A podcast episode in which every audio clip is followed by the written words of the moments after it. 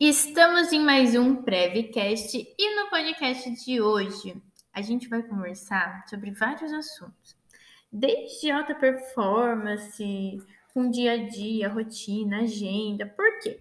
Eu estou gravando esse podcast hoje, dia 7 de março, e ele vai ao ar dia 11 de março. E era para ser um podcast com o Alexandre Cima, para a gente falar sobre a viagem dele a Dubai. Talvez vocês vão falar que, nossa, seria bem mais interessante. Mas ontem eu passei o dia estudando uma mentoria que o Joel deu, o Joel J, ele deu lá em Portugal.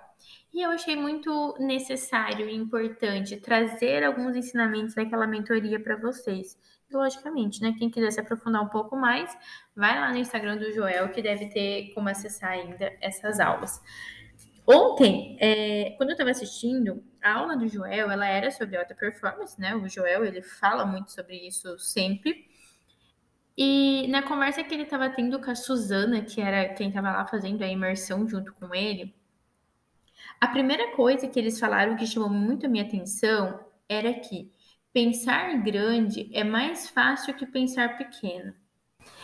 E quando eles falaram isso, eu falei, gente, como assim? Eu sempre ouvi que pensar grande e pensar pequeno dá o mesmo trabalho, né? Se eu vou ter que pensar grande, se eu vou ter que pensar pequeno, melhor eu pensar grande que, né, dá na mesma. Mas quando eles falaram isso, eu fiquei, nossa, preciso entender. E aí logo a Suzana começou a explicar isso. E por que que ela usou esse argumento? Gente, olha que sacada sensacional.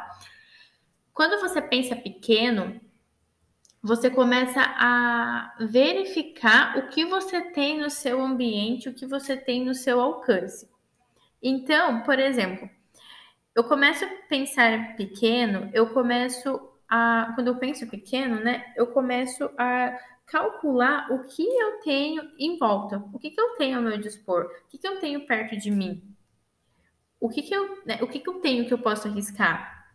Então, é, quando a gente faz né, pensando pequeno, a gente começa a pensar nesse tipo de coisa. Então, por exemplo, ah, o que, que eu tenho perto de mim? O que, quais são os riscos que eu posso correr? Quais são as, as coisas que eu posso fazer, que eu devo fazer? Vamos supor, eu vou pensar que eu quero morar no apartamento de alto padrão aqui da minha cidade da construtora X. Então, você entende que eu preciso pensar todo esse caminho que eu vou fazer? Então eu falo, não, então para eu morar nessa construtora, eu preciso de tanto, para eu ganhar tanto, eu preciso fazer isso. Quando eu penso pequeno, eu começo a palpar, é muito mais palpável as coisas que eu preciso, eu começo a planejar isso. Então isso dá trabalho.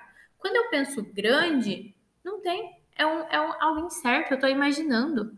Quando eu falo para vocês, ah, eu quero morar no Alphaville, lá em São Paulo, meu jatinho vai chegar e tal, é algo que eu estou imaginando, eu só estou pensando grande, ainda não estou calculando tudo isso. Então, por isso, essa foi a argumentação dela de por que pensar grande é mais fácil que pensar pequeno. Porque quando você pensa grande, você começa a sonhar, você começa a imaginar. E isso te dá menos trabalho do que quando você tenta pensar aqui nesse mundo normal, né? Nessa, nessa régua normal que a gente vive. Isso fez sentido para você? Que, que vocês acharam? Depois vão lá no Instagram e me deem feedback. Eu perguntei se fez sentido, a Letícia até me olhou aqui. Tipo, ah, será que foi para mim? Uhum. Gente, quando eu pergunto se fez sentido, por que, eu tô perguntando isso? Porque é preciso a gente sentir para fazer sentido. Se o que eu falei não fez nenhum sentido para vocês, beleza, o assunto morre. Vocês não, isso não é verdade absoluta. Isso é um ensinamento que eu ouvi ontem e que eu gostei. Eu achei muito plausível. Mas essa não é verdade absoluta, né? O mundo tem a sua verdade. Então, quando eu falo que é preciso a gente sentir para fazer sentido, tem coisas, por exemplo, quando eu estava assistindo a palestra, a hora que eles falaram essa frase, nossa, eu senti muito. Eu parei e falei, não, peraí, volta, vamos tentar, vamos de novo essa frase. Então, para mim fez muito sentido. Pode ser que para você não faça sentido nenhum, mas a gente precisa analisar isso. Quando a gente fala de alta performance, a gente está falando de um mecanismo vivo. Alta performance ela tem altos e baixos, assim como tudo na nossa vida. Não é todo dia que eu vou estar performando o máximo possível. E aí vem aquele grande meme que tem por aí, que nem é um meme na verdade, é uma grande verdade, que fala sobre o que o seu melhor ele é diferente todos os dias. Ontem o meu melhor foi um, hoje o meu melhor é outro, amanhã vai ser outro. Porque o meu melhor é dentro do meu dia de 24 horas, não é, não é uma competição, né, minha comigo mesmo, não é isso que acontece. O meu melhor, ele vai ter altos e baixos, porque tem dia que você tá muito bem, tem dia que você não tá tão bem assim, e tá tudo bem. O que a gente tem que colocar na cabeça é que, independentemente se meu dia tá bom ou tá ruim, o que é minha obrigação, o que é minha responsabilidade, o que é meu dever, o que eu falei que vou fazer, eu vou fazer. Por quê? Porque a gente é responsável, adultos responsáveis. Quando você tem algo que você falou que vai fazer e você simplesmente não faz porque, ai, nossa, acho que eu estou cansado, é aí que você se torna o irresponsável. Então, quando a gente fala de uma pessoa responsável, eu estou falando de pessoas que fazem exatamente o que elas sabem que elas precisam fazer. Se eu sei que eu preciso fazer isso, se eu falei que eu vou fazer isso, independentemente de como meu dia está, eu vou fazer. Pode ser que não seja o melhor do mundo. Por exemplo, ai, ontem eu fui correr e corri super. Nossa, fiz a volta e meu pace foi 5. Hoje meu pace foi 6. Tudo bem, eu corri. Eu falei que eu ia correr, eu corri. Entendeu? Então não precisa ser o melhor todos os dias. Quando a gente traz essa questão, né, de alta performance, de pensar grande, a gente tem que lembrar de fazer perguntas. Gente, sabe aquela. Tem uma frase que fala, né? Quem pergunta vai a Roma, alguma coisa assim, não é? É, sim, essa frase, né? Já ouviu falar? Quem pergunta vai a Roma. Eu acho que é isso. Procura pra mim ver se é isso, por favor. Eu acho que é isso, gente. Quem tem, não, quem tem boca vai a Roma. É, quem tem boca vai a Roma. Por quê? Porque se você sabe o que perguntar e para quem perguntar, você chega onde você quiser. Eu sempre falo que você não precisa saber tudo, mas você precisa saber para quem perguntar. E na maioria das vezes a gente não sabe, não sabe perguntar e quando sabe perguntar, pergunta para a pessoa errada. Por quê? Porque você acha que o seu amigo que nunca construiu por nenhuma vai poder te dar algum tipo de conselho, ou a sua amiga que não tem um relacionamento maravilhoso vai poder te dar algum tipo de conselho. Gente, nós precisamos saber para quem a gente vai fazer as perguntas. E isso eu trago para negócios. Não adianta você querer perguntar sobre negócios para os seus pais se eles nunca tiveram um negócio, ou se eles tiveram um negócio que é desorganizado, que não cresceu, que não foi para frente, enfim, sei lá, que aconteceu alguma coisa. Não adianta a gente fazer perguntas para as pessoas erradas. Nós precisamos fazer perguntas para as pessoas, perguntas certas para as pessoas certas. Há um tempo atrás eu estava escutando um podcast que era o Thiago Brunet, o Thiago Negro e o Joel J. E eles estavam na plateia, assim, a plateia podia fazer pergunta. E uma das pessoas perguntou para eles o que que eles faziam, como era a rotina deles, né, para eles terem assim de sucesso. Todo mundo respondeu. Quando chegou na vez do Negro responder, ele falou: "Cara, essa é a pergunta mais besta que eu já vi na minha vida". Ele falou: vocês têm que aprender a fazer a pergunta certa. Você está tendo a oportunidade de fazer a pergunta para os caras foda que estão aqui no palco e você faz uma pergunta dessa. O que, que vai mudar na sua vida eu falar para você que eu acordo, tomo café, vou na academia, volto, leio um livro, aí eu faço uma reunião e daí eu volto para casa? Ele falou: não muda nada. Por quê? Porque o que ele faz hoje. Hoje ele já é o Thiago Negro. Hoje ele todo mundo já conhece ele. Hoje ele já tem é, autoridade, hoje ele já é reconhecido. Então a pergunta não é o que ele faz hoje, é o que ele fez que fez ele chegar até aí. O quantos, quantas competições o Joel participou até ele ganhar a primeira? Quantos livros o Thiago Brunet escreveu até ele conseguir é, publicar esse último livro dele, que é um dos livros mais vendidos que a gente tem?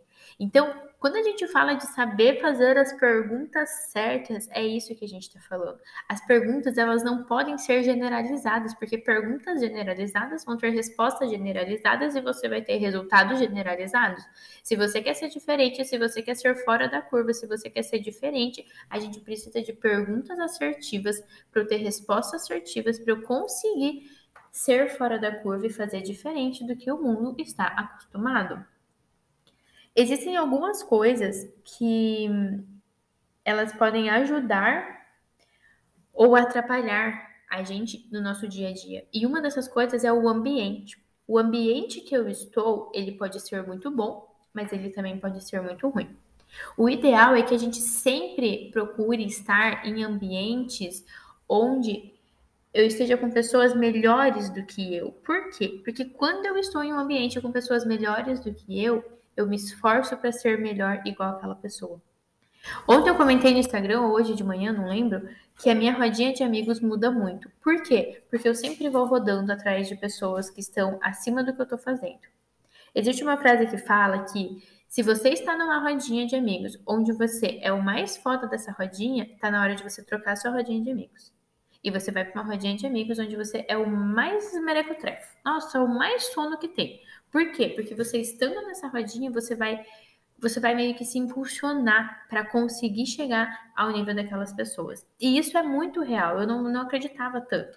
Teve um ano que eu fui para praia com os colegas e eu tava numa rodinha assim com eles e todo mundo que estava lá fazia duas viagens internacionais por ano, falava mais de três línguas. Assim, o cara mais de boa, ele era professor do ITA.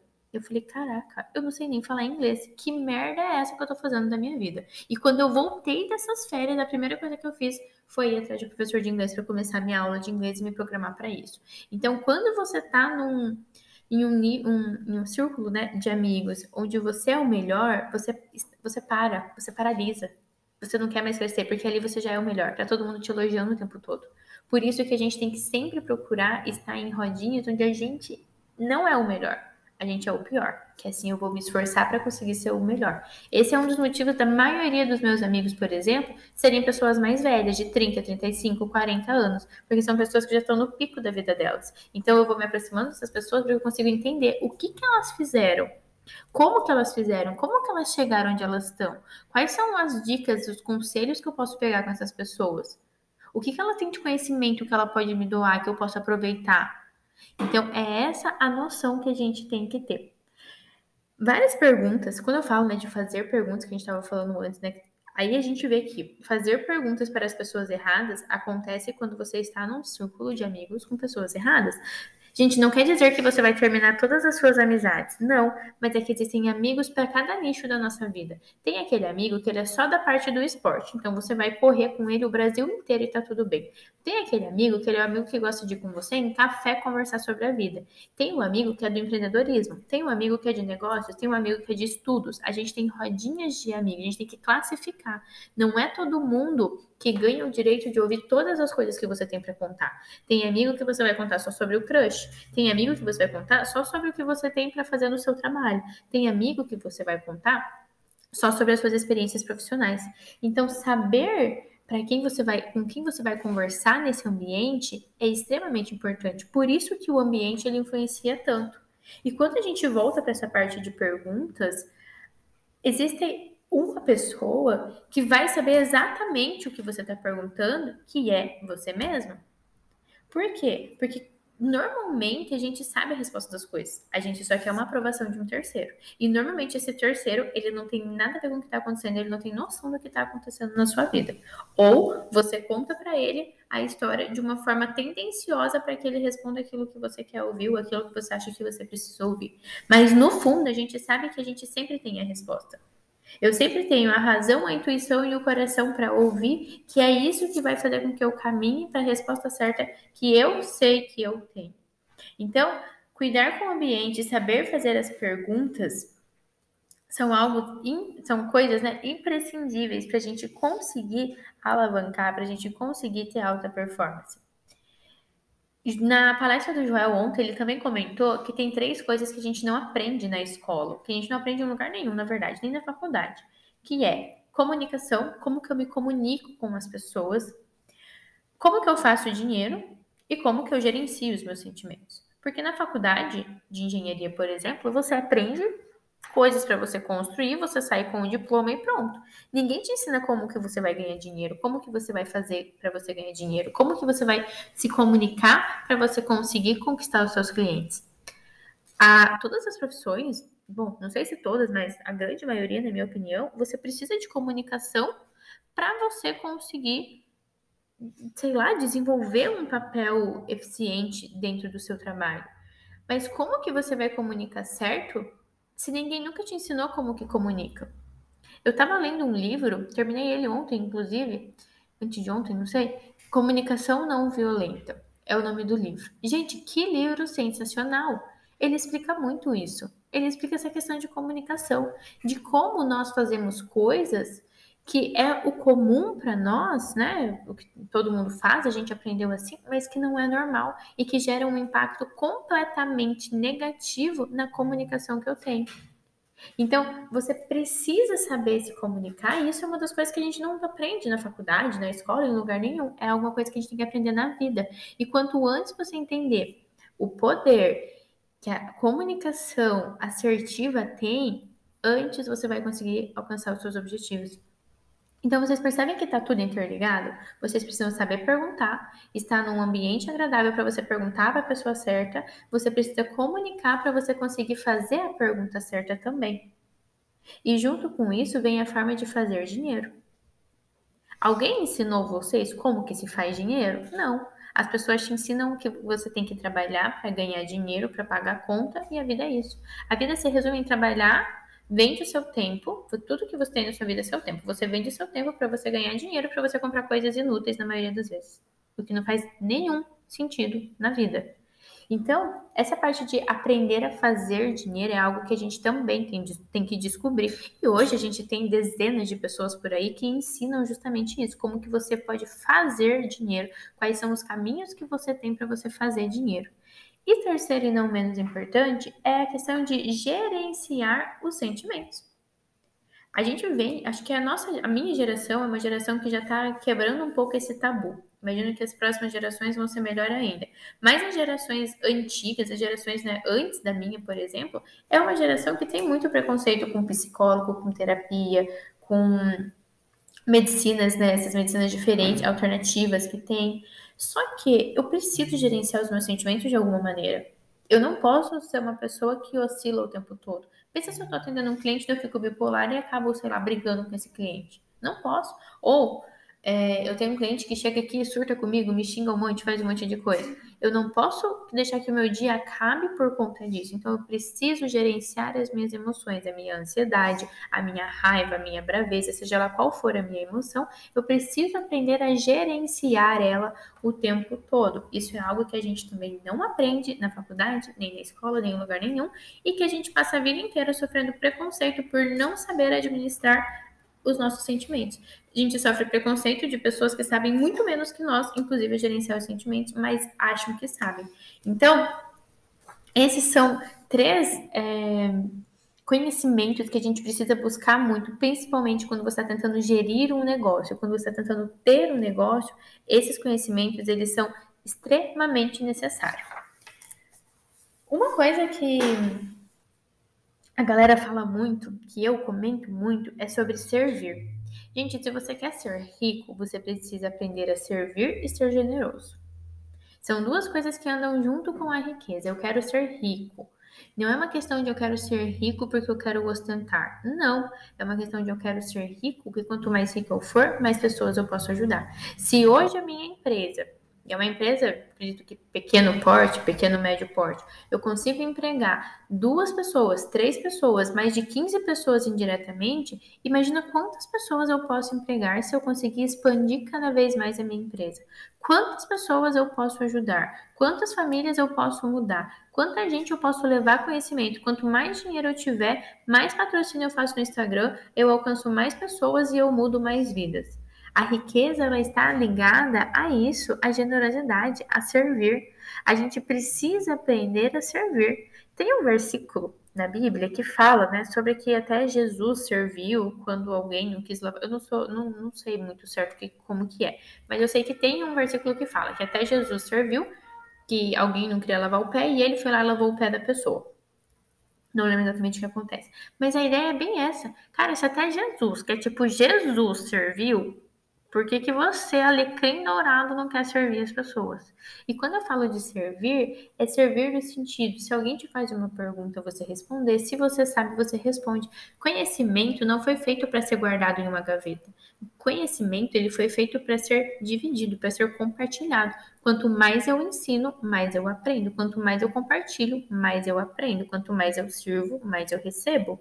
E isso serve para dinheiro também. Quanto mais eu dou, mais ele volta. Essa é a ideia. Isso é, acredito que é a teoria de vida da maior parte dessa galera de alta performance, da galera que realmente conseguiu chegar no topo. O, a Suzana ontem comentou, né, que o maior problema, a gente, por que, que a gente precisa ir se moldando, né, tanto para chegar no topo? Porque quando a gente chega no topo, normalmente a gente chega junto com a fama, com o dinheiro, né, com o reconhecimento. E o dinheiro é uma ferramenta que ele revela o seu total caráter.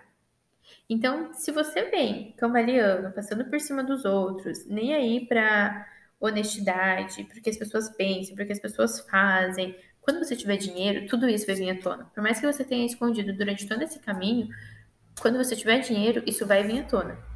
E quando isso vir à tona, você vai cair lá no topo que você subiu. E quando a gente fala do topo que você subiu, eu sempre ouvi que chegar no topo é fácil, o difícil é se manter lá. Essa foi a teoria que eu sempre escutei. E ontem também mudou completamente com a explicação deles. Que eles falaram: não, chegar no topo é difícil, se manter lá é fácil. Por quê? Porque chegar no topo, eu estou, para eu chegar no topo, eu estou concorrendo com várias pessoas que estão tentando. E essas pessoas, elas estão ali, na linha da mediocridade, né? No meio termo. Então eu tenho pessoas que vão estar, toda vez que eu estiver saindo, me destacando, né? Vamos supor que a linha ali é o 7 eu estou subindo para o 8, as pessoas elas vão me puxar para baixo. Então, o que, que acontece muito? Você fala, ai, nossa, olha só que legal, é, eu me formei em engenharia. Ah, nossa, mas que, que adianta? Engenheiro tem um monte. Não, tá, beleza. Me formei em engenharia, engenheiro tem um monte, ok. Abri meu escritório. Nossa, eu abri meu escritório, acredito. Ah, quero ver manter. Aí, beleza, você continua. Nossa, comprei meu escritório. Tá lindo, eu abri um escritório, assim, sensado. Nossa, mas de cara pra rua é muito perigoso. Nossa, a gente tá com muito trabalho, tá maravilhoso, estamos trabalhando. Poxa, olha só, segunda-feira, 8 horas da noite, tá eu e a Letícia aqui trabalhando. Nossa, é perigoso pra caralho. Vocês não têm vida, vocês estão morrendo de. Nossa, tá louco? Então, as pessoas, elas vão. Elas na, ali no meio termo, quando a gente está tentando subir realmente, existem muitas pessoas que vão estar puxando para baixo. E não necessariamente elas estejam fazendo isso por maldade. Às vezes é só porque elas são assim e tá tudo bem. Mas quando você chega no topo, quando você consegue realmente chegar ali no que é o topo para você, você já passou dessa linha da mediocridade. Então, realmente é mais fácil você se manter. O que, que a gente precisa? Para eu subir, eu preciso de muita inteligência e eu preciso aprender várias coisas. Para eu me manter lá, eu só preciso de diligência. Eu já não preciso mais da inteligência, eu preciso só fazer o que eu sei que precisa ser feito. Eu não preciso necessariamente ficar aprendendo, mas eu preciso fazer o que precisa ser feito. Então, essa ideia mudou muito também, é, meu ponto de vista em relação a isso ontem, que eu falei, cara, faz muito sentido. Porque quando você tá aqui no meio, você tá na arena, tentando entender como que você vai fazer para ganhar desse time e tal, aquela loucura. Realmente tem muitas pessoas que o tempo inteiro elas vão estar tá falando alguma coisa negativa para você, seja do seu jeito, seja da sua roupa, seja da forma que você fala, da forma que você faz, da forma que você atende, do seu escritório, de como é pequeno, de como falta isso, de como falta aquilo. Então, é, a gente precisa muito ter inteligência, e aí vem aquela questão que eu falei de saber gerir as emoções, né, de você saber entender as suas emoções, os seus sentimentos, para você conseguir lidar com isso. A competição, gente, ela está na mediocridade. É ali que está a competição. Depois que você passa isso, que você sai daquela curva do desespero, né? Que você não sabe o que vai fazer, aí sim você começa a subir para o nível de alta performance. Você começa a realmente subir para o topo. Quem é da jornada sabe que eu sempre, sempre, sempre, sempre, sempre conto essa história da montanha, né? De subir o topo e chegar, porque lá em cima a vista é sensacional. Gente, a ideia é essa. A ideia é que a gente consiga ir traçando os caminhos, traçando uma rotina, traçando o que é bom para conseguir chegar. E por que, que eu vim trazer esse assunto para vocês hoje? Porque eu, eu, gostei muito da aula de ontem, é uma aula é, bem grande, uma aula acho que deu umas duas, três horas de aula. E eu resolvi tentar dar uma resumida aqui para vocês. E vocês vão lá, procurem no Instagram do Joel, no Instagram do pessoal, para vocês conseguirem é, entender também essa aula e assistir ela, porque vale muito a pena a gente ter essas visões diferentes. E isso é bacana porque a gente vê como as opiniões mudam. É normal e é legal que a sua opinião mude o tempo inteiro. Sempre que a sua opinião está mudando, é sinal que você está evoluindo, que você está aprendendo, que você está crescendo. Da mesma forma que se vocês pegarem meus vídeos há um ano atrás, eu falava que ah, fácil é, su é subir, difícil é se manter é, sonha grande, sonha pequeno, é o mesmo trabalho. Hoje, o meu discurso mudou completamente. Ontem, né? O meu discurso já mudou completamente, porque eu criei uma outra visão, eu tive um outro aprendizado. Então, mudar de opinião também faz parte do processo. A gente não precisa fechar naquela opinião e pronto, é aquilo para sempre. A gente pode ir sempre ressignificando o que a gente aprende, o que a gente entende, o que a gente escuta, o que a gente ouve. Galera, começa que a motivação vem, tá? Para com essa história de ficar esperando a motivação para começar. Começa que com o tempo ela vem. Falou? Esse foi mais um Prevcast. Eu espero que você tenha gostado. O próximo podcast ou vai ser com a Michelle ou com o Alexandre, não sei. Vão lá no Instagram e fala com quem vocês querem e qual assunto vocês querem ver por aqui. Gente, um beijo, uma ótima sexta. Hashtag sextou para vocês. Para mim ainda é segundou, mas vocês vão ouvir na sexta, então hashtag sextou. Vejo vocês no próximo Prevcast.